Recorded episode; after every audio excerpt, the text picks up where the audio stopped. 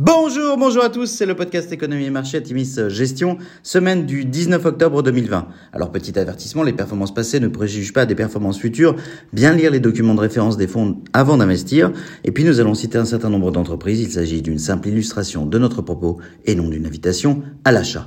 Alors cette semaine nous avons titré La deuxième vague éclipse les résultats d'entreprise.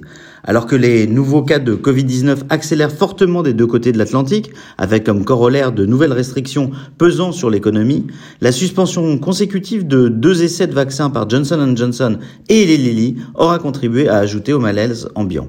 Du côté des USA, démocrates et républicains ne parviennent pas à s'entendre quant à la mise en place du deuxième plan de relance dans un contexte rendu plus difficile par la campagne des élections présidentielles.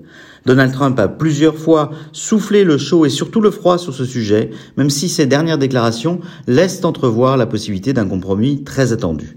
Les résultats trimestriels des entreprises américaines ont par ailleurs bien démarré, avec notamment pour vos un JP Morgan nettement au-dessus des attentes. À ce stade, 40 sociétés du SP500 ont déjà publié et 85% ont publié au-dessus des attentes.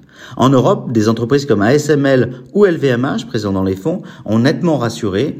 Et du côté du Brexit, les dernières déclarations des deux parties annoncent un possible no deal avec toutes les incertitudes qui y sont liées.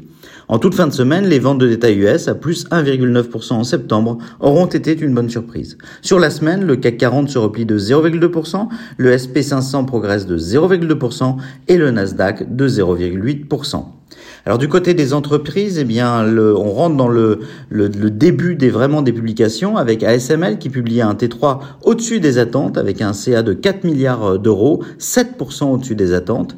Roche publie un, T, un T3 en croissance de 1%, c'est 2% inférieur au consensus. Si la division diagnostic accélère franchement à plus 18%, portée notamment par l'effet Covid-19, la division pharma baisse de 4% par rapport à l'an dernier. LVMH rassure et publie un CA au troisième trimestre en baisse organique de 7%, alors que les analystes attendaient moins 10%. L'effet change est négatif de 3%. La croissance en Asie est très forte avec une progression de 13%, notamment tirée par la mode et la maroquinerie. Si les USA ont bien résisté avec une baisse de 4%, le Japon baisse de 17% et l'Europe de 24%. Intuitive Surgical bat le consensus avec un CA de 1,08 milliard de dollars, moins 4%, contre 970 millions de dollars attendus.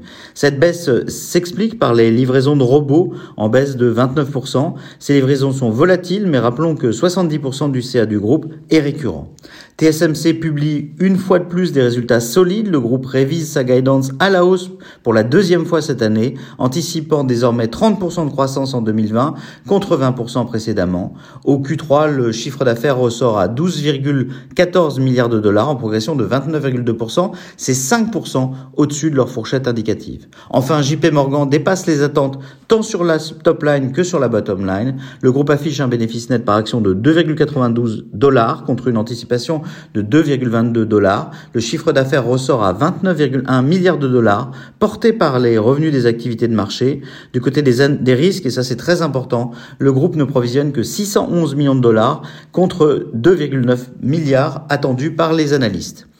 Alors à venir, ben, les publications des résultats d'entreprise vont continuer la semaine prochaine dans un contexte toujours rendu complexe par la proximité des élections américaines du 3 novembre prochain et une crise du Covid qui semble sans fin, en dehors de la Chine en tout cas.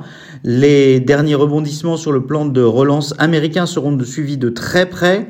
Du côté des élections américaines, Joe Biden affiche une avance significative dans les sondages sur un Donald Trump toujours aussi imprévisible. De fait, l'actualité géopolitique et sanitaire risque fort de l'emporter à court terme sur l'analyse des résultats des entreprises. Nous maintenons de ce fait un biais prudent dans nos fonds d'allocation Atimis Patrimoine et Atimis Global en territoire positif depuis début 2020. Nous restons optimistes, voire très optimistes quant aux perspectives de long terme de nos fonds thématiques, tout en restant évidemment vigilants sur le long terme compte tenu de l'actualité. Nous vous souhaitons une excellente semaine à tous.